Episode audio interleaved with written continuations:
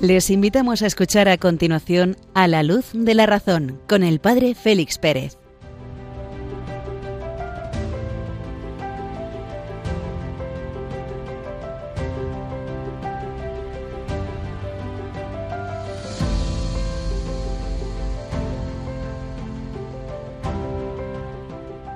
Muy buenas noches, queridos amigos de Radio María Acabamos de escuchar las señales horarias de medianoche de este 20 de julio de 2022. Una hora menos en las Islas Canarias. Sed bienvenidos a este programa A la luz de la razón.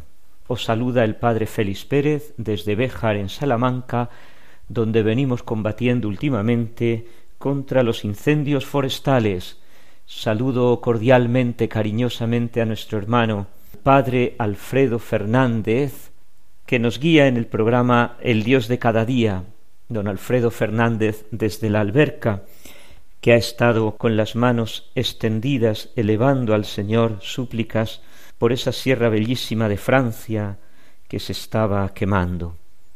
Don Alfredo, estamos contigo en nuestra oración, en nuestra estima, en nuestra cercanía. Y sin más dilaciones entramos en el programa de esta noche. Continuaremos profundizando en los sentidos internos, qué es realmente el sentido común, qué cometido tiene, qué es realmente la imaginación y para qué sirve. Muy unido a este tema de las sensaciones de los sentidos externos e internos, presentamos a David Hume, este filósofo escocés, que tanta importancia tiene en la modernidad y en la posmodernidad, pues nos abre las puertas al escepticismo. Observaremos cómo se pasa del empirismo al escepticismo. Unos momentos musicales y abordamos la primera parte del programa.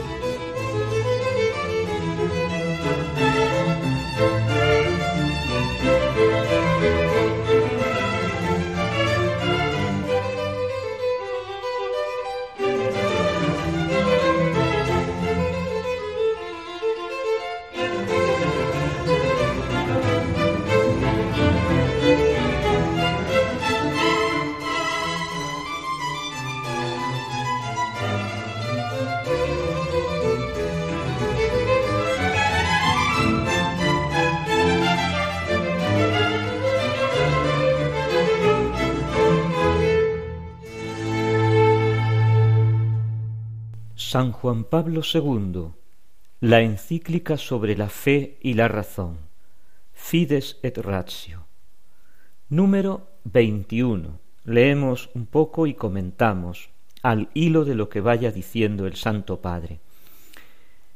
El punto de partida es el libro de los Proverbios, capítulo 4. Adquiere la sabiduría, adquiere la inteligencia, el autor repite en uno de los últimos periodos de la historia del pueblo de Israel el mandato primero, someted la tierra, creced, multiplicaod, someted la tierra, poner nombre todos los animales que Yahvé Dios había hecho, poner nombre, someter la tierra. ¿Y cómo lo va a hacer el hombre? Con el instrumento que posee, el conocimiento. El conocimiento en Israel es no solamente una observación atenta sobre el mundo, sobre la historia y sobre el propio hombre. ¿Para qué? Para dominar la tierra, para someterla, poniendo nombre a todos los animales del campo, sino que de este conocimiento también participan los demás pueblos, ajenos a la revelación, Egipto, Mesopotamia, Ugarit, Grecia, Fenicia, Roma. En el pueblo de Israel se añade que este conocimiento entra en una indispensable relación con la fe y con los contenidos de la revelación. Y esto precisamente es el desafío que el pueblo elegido ha tenido que afrontar y a los cuales ha tenido que dar respuesta. La luz natural de la razón que comparte con los demás pueblos de alrededor y la luz específica al pueblo de Israel, la luz de la fe, con la que descubre Israel que es un ser en relación con Dios. Y en esa relación con Dios descubre que todos los seres están en relación también con ese Dios, son criaturas suyas, y que de esas relaciones de Dios con sus criaturas, el creyente, el israelita, descubre que todos los seres participan de esa relación. Tiene que descubrir las relaciones inherentes que hay entre los seres creados por Dios. Esta apertura al misterio que le viene de la revelación es para él la fuente del verdadero conocimiento. Conocimiento que le hace entrar en el ámbito de lo infinito, recibiendo posibilidades insospechadas de comprensión respecto a los demás pueblos, y esto es lo que le hace al pueblo de Israel, esto es lo que le hace al creyente, esto es lo que le hace a la revelación judía, a la revelación hebrea, grande entre los pueblos de alrededor. Para el autor sagrado, el esfuerzo de la búsqueda evidentemente no está exento de dificultad. ¿Por qué? Porque se tiene que enfrentar a los límites propios de la razón, a los límites propios de la criatura, el libro de los Proverbios, capítulo treinta, ya nos lo recuerda. ¿Cómo voy a ascender hasta lo alto, a descubrir los secretos, a, a comprender los misteriosos designios de Dios? Sin embargo, estas dificultades al creyente no le rinden. ¿Por qué? Porque dentro de sí experimenta la fuerza de la apertura, de la búsqueda, de explorar toda la realidad. En, este sentido, el libro del Eclesiastés, que es un libro un poco extraño, un poco difícil, pero se comprende fácilmente este misterio ahí, el hombre que busca desentrañar las cosas y que al final todo lo que encuentra es Dios creador que se manifiesta en la simplicidad de la creación. El hombre, probando todo ello, no se deja chantajear por la duda, sino que, apoyándose en esa luz superior de la razón, en esa luz superior a la razón que es la fe, se dirige siempre con su propia razón hacia lo que es bello, hacia lo que es bueno, hacia lo que es verdadero, y de esa de eso bello, verdadero y bueno hacia la fuente de toda la, la belleza, de toda la verdad y de toda la bondad que es Dios creador, rico en su inmensidad. Unos momentos musicales y nos adentramos en la segunda parte de nuestro programa.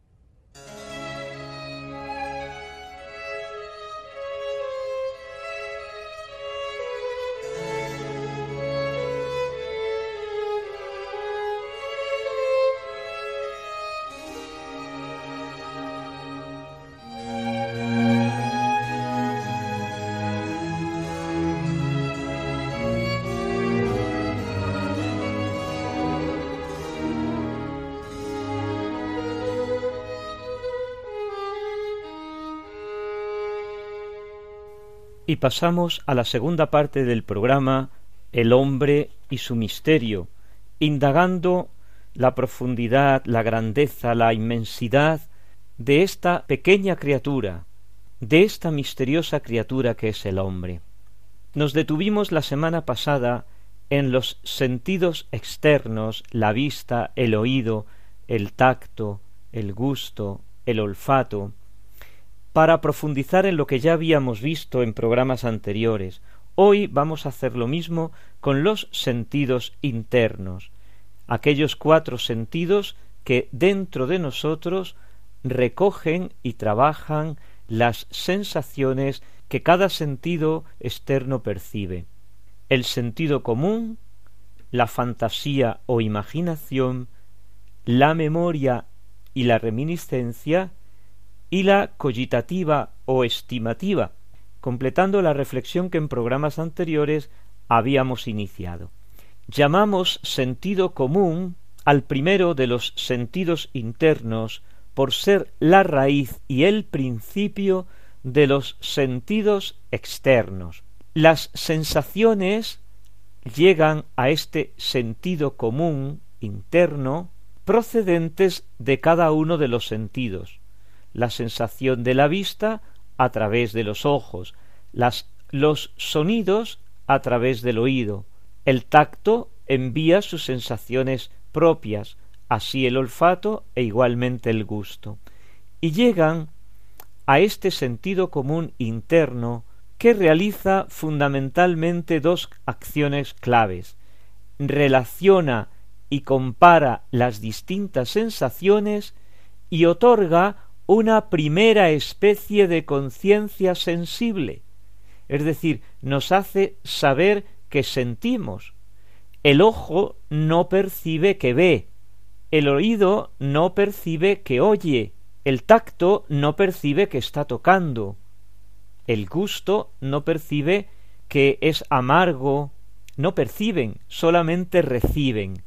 La primera percepción, la primera, diríamos, conciencia, la tenemos en el sentido común. En él sí, en él se da una primera autorreflexión, podemos decir, como que revierte sobre sí mismo el sujeto y se da cuenta de que está percibiendo sonidos, de que está viendo, de que está oliendo, de que gusta el dulce, el amargo, de que toca frío, calor.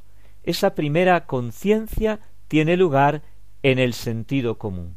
Como ninguno de los sentidos particulares realiza esto, tiene que haber una potencia interior que lo haga, puesto que todos lo experimentamos, y si es un acto, lo experimentamos, tiene que haber una potencia. Potencia y acto son dos conceptos que un día tendremos que detenernos en explicar porque son fundamentales para construir todo el organismo de la metafísica, todo el organismo de la realidad, no construir, perdón, sino para descubrir cómo está estructurada la realidad. El sentido común capta los objetos de cada uno de los sentidos externos, los discierne, sabe que son verdad, que está realmente sintiendo el amargor del cacao, por ejemplo, y aúna en una formalidad superior, huele a cacao, toca el polvillo del cacao y puede formular ya un primer juicio, conoce y discierne las distintas sensaciones con las que el hombre se va relacionando con las cosas múltiplemente sensibles exterior a él. Es el sentido del primer discernimiento y de la unión del mundo de las sensaciones. Ante un terrón de azúcar, por ejemplo, distinguimos el blanco con los ojos de lo azucarado con el gusto y lo referimos al mismo objeto mas para comparar hay que probar a la vez los dos términos. Ningún sentido particular puede hacer esto. La vista distingue el blanco del rojo, porque son dos colores, pero no lo blanco de lo dulce, porque la vista no experimenta lo dulce. El gusto distingue lo dulce de lo amargo, pero no lo dulce de lo blanco. Entonces, ¿dónde está esa primera unión? En el sentido común, que llamamos común porque acomuna, porque junta, porque unifica. Y como decíamos antes, nos hace conocer nuestras propias sensaciones. No sólo sentimos el objeto, oímos por ejemplo un relámpago, sino que sabemos que sentimos, estoy escuchando un relámpago, estoy escuchando el ruido de un coche que pasa por la calle. Esto no lo hace ningún sentido externo. ¿Por qué? Porque no es reflexivo, es puramente receptivo. Recibe el oído las vibraciones del exterior, recibe el tacto las sensaciones del exterior, pero ningún sentido se conoce a sí mismo ni su operación. La vista no se ve a sí misma, ni ve que ella ve, dice Santo Tomás en la Suma contra Gentiles. De todos modos, no se trata de una facultad reflexiva, porque no retorna sobre sí mismo, sino como un incipiente, una hay como una especie de incipiente reflexión. Tenemos que tener en cuenta que en el interior del hombre, en la grandeza de su misterio, los compartimentos no son estancos. Estancos lo podemos referir a las cosas materiales, a los cajones de un armario, a las habitaciones de una casa, a las calles y plazas de una ciudad, cosas materiales, puramente materiales. Pero en las cosas del alma, en las cosas donde hay vida, los compartimentos no son tan estancos, son más permeables. Entonces esto nos hace que nos encontremos, nos sorprendamos de que hay un comienzo de autoconciencia precisamente nada más y nada menos que en el primero de los sentidos internos, en el sentido común. Vamos a pasar al segundo de los sentidos, la imaginación o fantasía. De los cuatro sentidos internos, el más importante es, sin duda, la fantasía.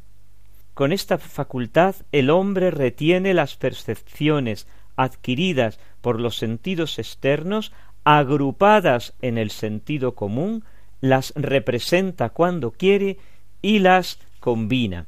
La fantasía es definida de la siguiente manera es la facultad interior o actividad mental, sentido interno, que produce, conserva, reproduce y crea imágenes incluso independientemente de la presencia de los objetos a los cuales esas imágenes corresponden.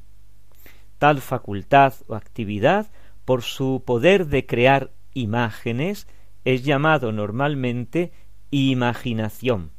Primero, la imaginación produce, produce imágenes. Es el paso del sentido común al siguiente sentido. ¿eh? Los, sentidos, los sentidos internos no, no son, como acabo de decir, compartimentos estancos, sino que son permeables. Donde termina uno comienza el siguiente, pero hay una continuidad discontinua. La continuidad hace que haya un proceso único y la discontinuidad hace que podamos nosotros distinguir.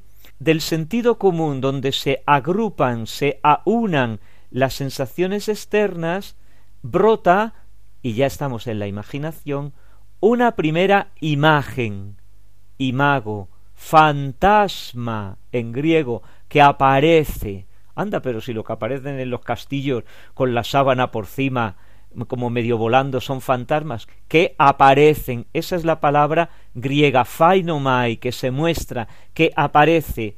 Y que aparece como, como los fantasmas de los castillos, pues sí, de la nada, porque yo antes de la imaginación, antes de percibir, no tenía nada, y a través de mis sentidos aparece dentro de mí la pantalla del ordenador que tengo delante.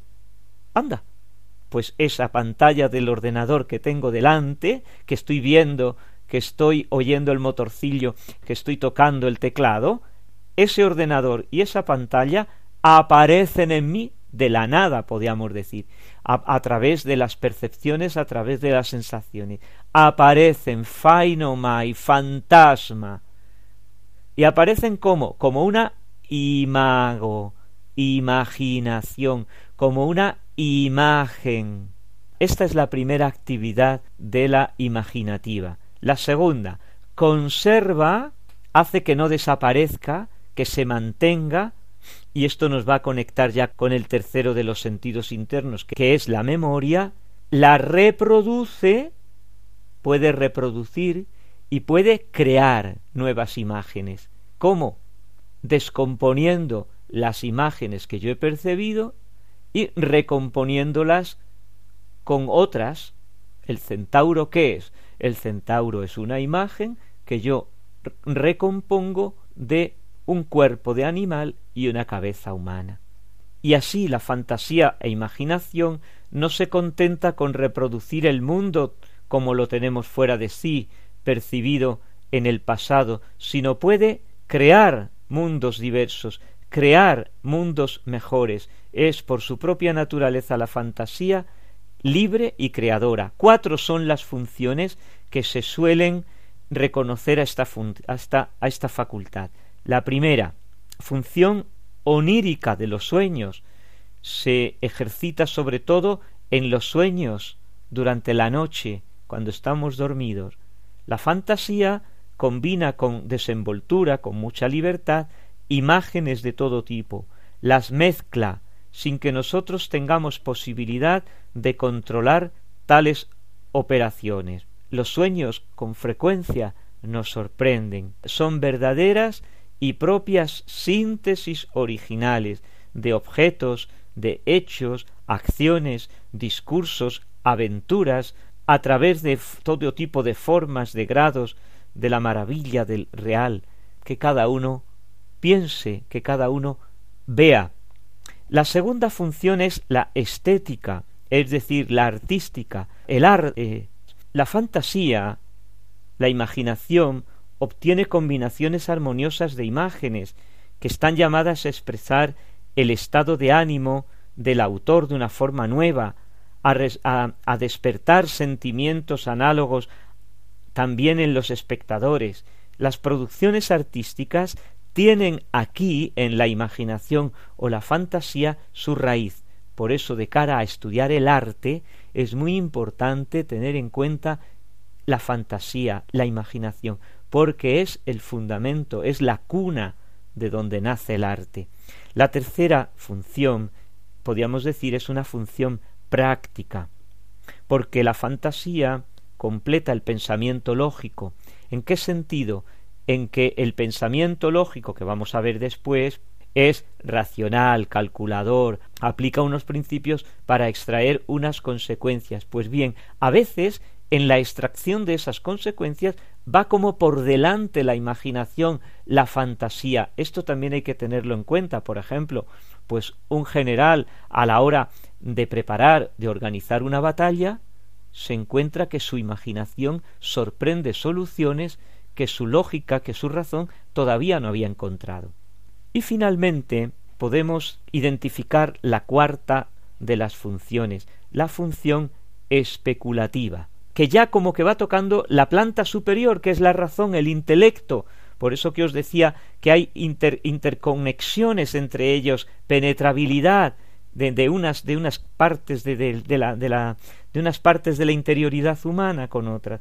La parte especulativa, fundamento de la ciencia, de la filosofía, de la teología, las grandes verdades teológicas, metafísicas, físicas, formuladas con rigor intelectual, se hacen más accesibles a nuestra comprensión después que nos las explican con imágenes. ¿Por qué? Dice Santo Tomás que el hombre, por su condición corporal, corpórea, es incapaz de pensar, de razonar, de inteligir separado de las imágenes. O sea, su sensibilidad, su corporeidad forma parte de su propio ser tan íntimamente que ni siquiera su inteligencia, que ni siquiera su razón se puede despojar de las imágenes. Esto lo vamos a ver especialmente, curiosamente, en el cuarto de los sentidos, la cogitativa, la estimativa, que precisamente va a ir sorteando dificultades y encontrando soluciones para, para la acción concreta, práctica de cada momento, porque todo el conocimiento que tenemos, sea sensible, sentidos externos e internos, sea intelectual todo está dirigido hacia la acción. De la importancia de la fantasía, pues no habría que decir nada. Es una facultad extremadamente importante. De esta facultad depende una intensa vida tanto en el animal como en el ser humano. Y nos quedan los dos sentidos internos restantes, la memoria o reminiscencia y la cogitativa o estimativa que habiéndosenos acabado el tiempo y siendo sumamente importantes también ellos, les vamos a dedicar el próximo programa. Nos dedicaremos a profundizar en la memoria, a profundizar en la estimativa. Unos momentos musicales y nos dirigimos ya a la tercera parte de nuestro programa, el autor y su obra.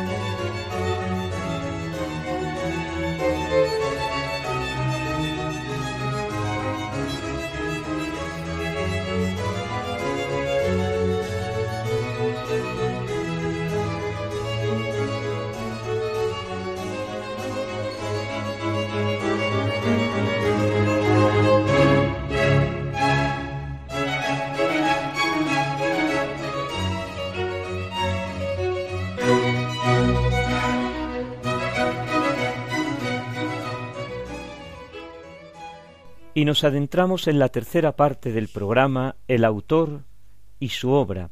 Esta noche nos acercamos a la vida y al pensamiento de David Hume, el filósofo escocés. Nace en Edimburgo en 1711 y muere en su misma ciudad natal en 1776. Estudió Derecho y Filosofía residió varios años en diferentes ocasiones en Francia y tuvo una gran influencia sobre los medios enciclopedistas, sobre la ilustración naciente.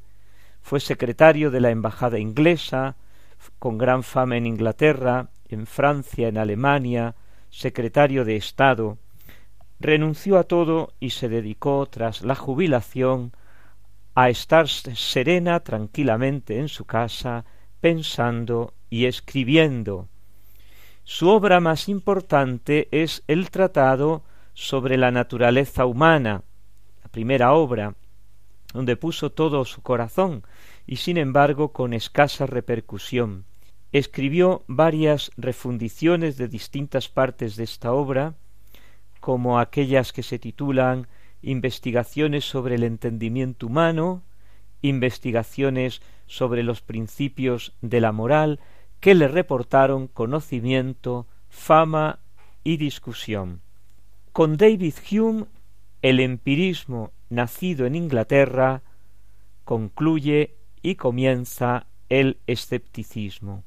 Ninguno de los que precedieron a Hume, Occam, Roger Bacon, Francis Bacon, Locke, ni siquiera Berkeley, ninguno de ellos fue escéptico, es decir, no creo en nada, pero sus filosofías desembocaron en el escepticismo moderno, que no sólo ha llegado a nuestros días, sino que constituye uno de los componentes más característicos de la cultura actual, ya desde la segunda parte del siglo XX. El pensador que representa más exquisitamente esta evolución desde el empirismo al escepticismo es David Hume, nuestro filósofo de esta noche. A pesar de lo pobre y superficial que es su filosofía, recuerda el padre Carlos Valverde, los ecos de ella llegan hasta nosotros, el neopositivismo, la filosofía analítica, la filosofía del lenguaje tienen como maestro a Hume. En él se detecta el talante de algunos pensadores ingleses modernos ante la vida, que tantísimamente influencia ha tenido y sigue teniendo en el continente. Un escepticismo académico ante lo metafísico, es decir, yo no sé nada ni me importa de lo que sean las cosas. Y entonces el interés se traslada hacia lo sensible, lo que yo percibo, lo que yo puedo conocer sensiblemente, lo que puedo manejar, lo que me sirve para mi vida concreta.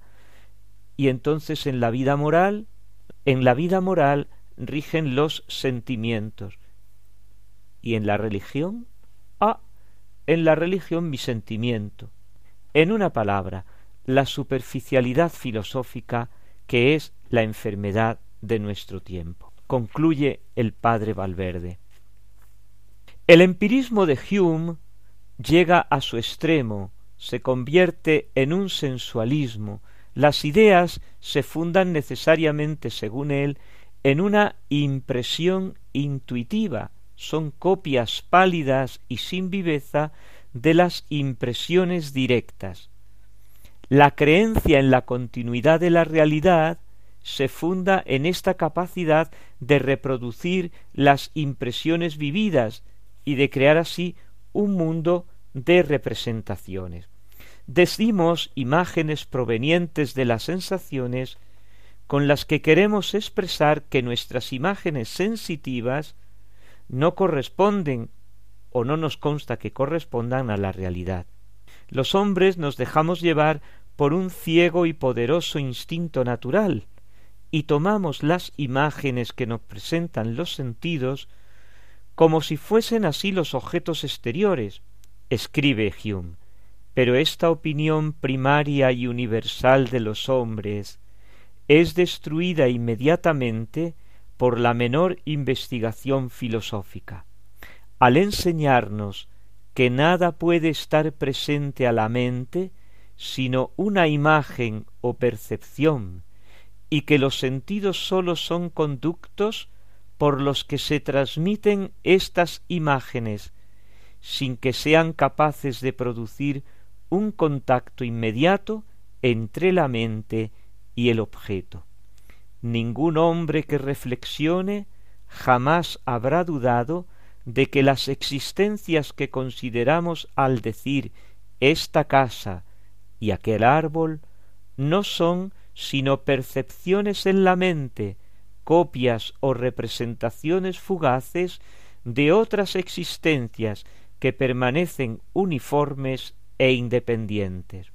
La filosofía, pues, piensa Hume, debe apartarnos del sentido común. La razón última es el principio de inmanencia, que Hume formula de la siguiente manera. La mente nunca tiene ante ella nada que no sean las percepciones, y no puede alcanzar ninguna experiencia de sus relaciones con los objetos. El suponer dichas relaciones no tiene, por supuesto, ningún fundamento racional.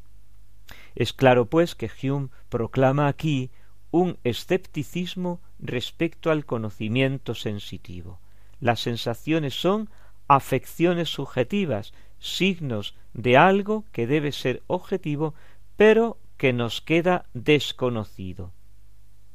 Con absoluta ignorancia de lo que es el proceso atractivo, desmaterializador, que realiza la mente humana y que veremos en los próximos programas cuando nos detengamos a considerar el conocimiento intelectual, Hume acepta una trivial concepción mecanicista del conocimiento. Las ideas compuestas no son sino asociaciones de ideas simples o impresiones. Existen en las ideas simples una especie de gravitación o de atracción de unas ideas hacia otras por las cuales se asocian según determinadas leyes. Indica él alguna vez que al igual que Newton habla de la ley de la gravitación universal de los cuerpos, él habla de que las ideas simples se atraen o se repelen entre ellas mecánicamente.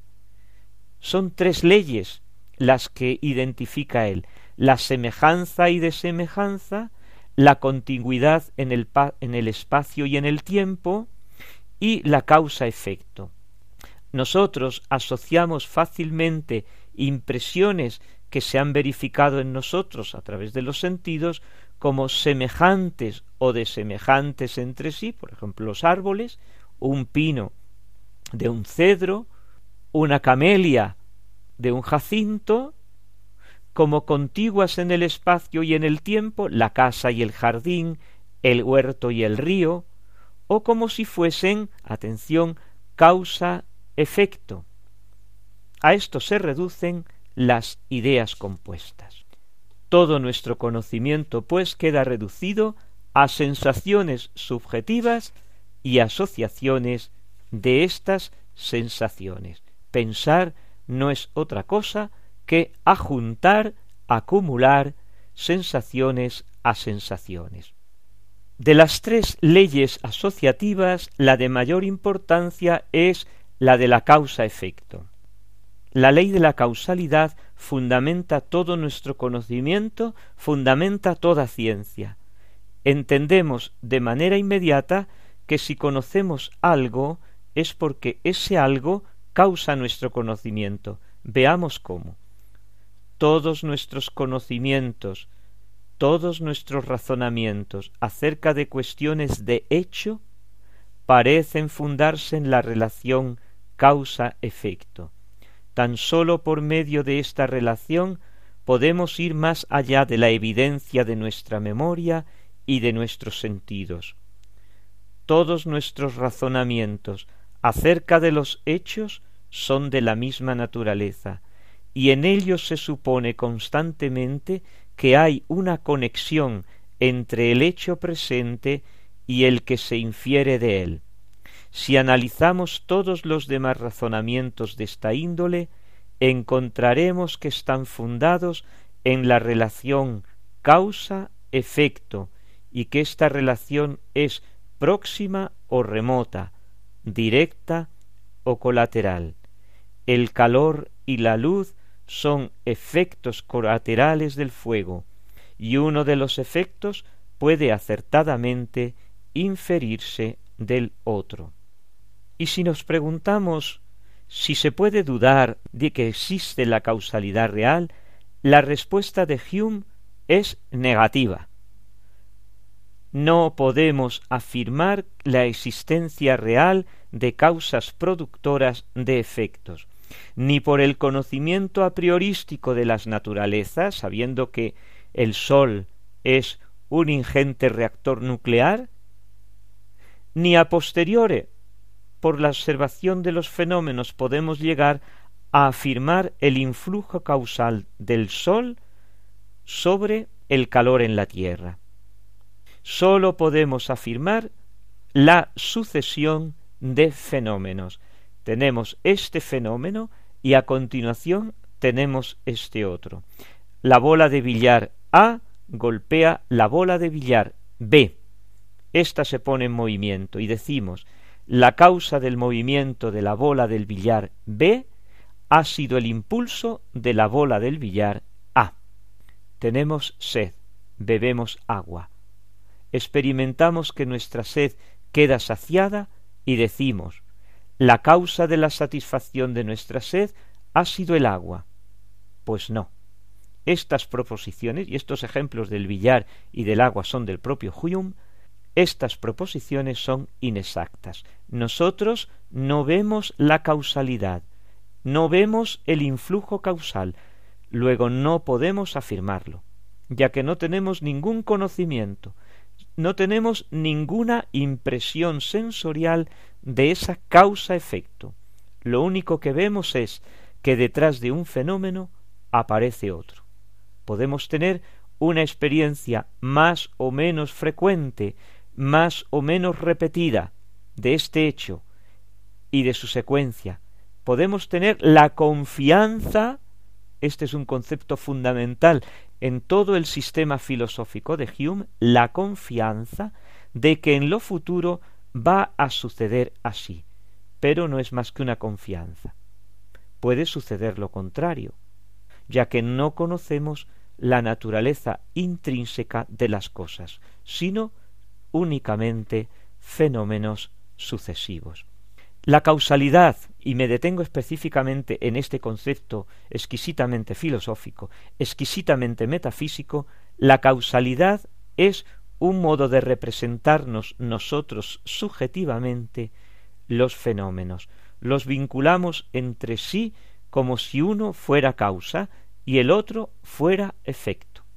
La causalidad, por tanto, en Hume, deja de ser metafísica, ontológica, descubierta por la razón, y se convierte en algo imaginativo, categorial, descubierto entre comillas por la creencia, por la confianza, por la fe de que va a seguir siendo siempre así. Tenemos en esta teoría del conocimiento esbozada toda la concepción de la moralidad, la cual ya no responde a principios objetivos insertos en la naturaleza humana que desconocemos, y toda la concepción de la religión.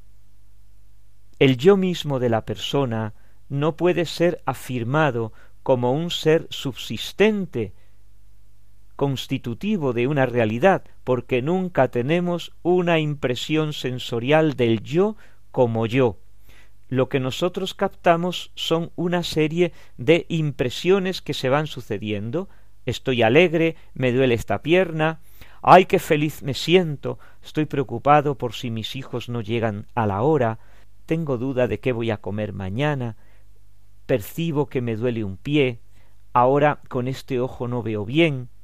Nosotros imaginamos que debajo de esas impresiones en perpetuo flujo y movimiento,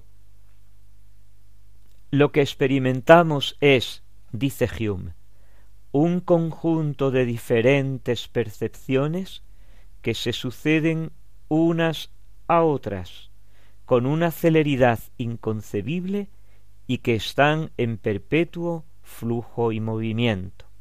Nosotros claramente imaginamos que debajo de esas impresiones hay un sujeto que las causa, pero ni la causa ni el sujeto están a nuestro alcance, al alcance de nuestro conocimiento, el cual se detiene ante las sensaciones, ante las imaginaciones. Esto supuesto, esto supuesto, como acabamos de decir hace un momento, es excusado plantear preguntas por el yo, si es material, si es espiritual, si es temporal, si es inmortal. La metafísica queda sustituida por una fenomenología. El yo es objeto de fe, pero no de conocimiento. La moral, los contenidos de la moral, reducidos a sentimientos, y Dios, objeto de fe, pero no de conocimiento.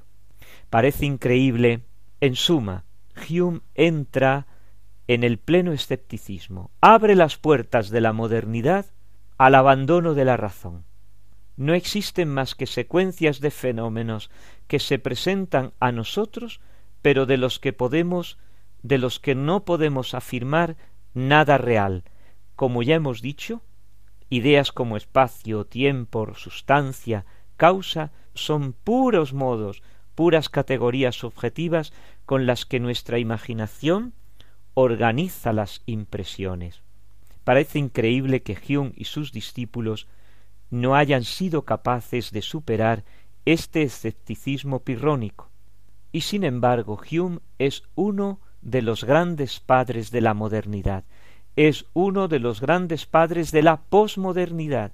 Humberto Eco, el autor de la famosa novela El nombre de la rosa, en ella quiere expresar perfectamente la actitud posmoderna, la acción se desarrolla en un monasterio medieval, donde la vida discurre según un orden perfecto. Después del incendio, se intenta reconstruir lo que quedaba, pero dice él, no queda más que una biblioteca hecha de fragmentos, citas, periodos incompletos, muñones de libros, larvas de libros aparentemente todavía sanas por fuera, pero devoradas por dentro. Fragmentos, fragmentos, fragmentos. Eso es lo que nos encontramos en nuestra sociedad. Fragmentos inconexos, sensaciones, imágenes, pero no hay conexiones intrínsecas entre ellas porque desconocemos tanto la sustancia como la interacción de las sustancias, la causalidad.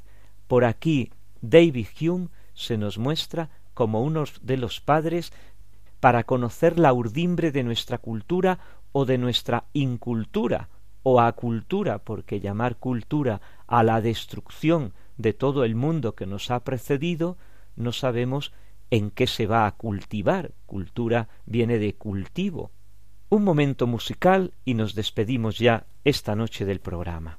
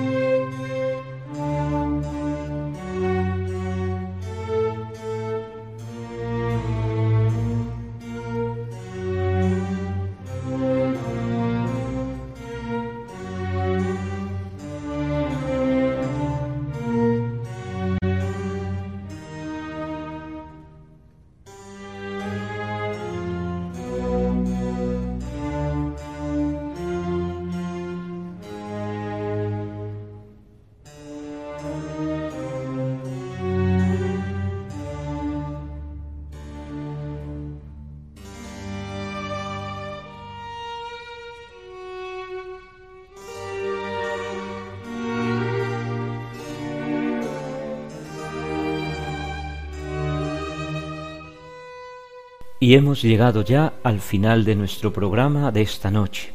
Podemos continuar nuestro coloquio en el correo electrónico del programa a la luz de la razón arroba Radio María ES.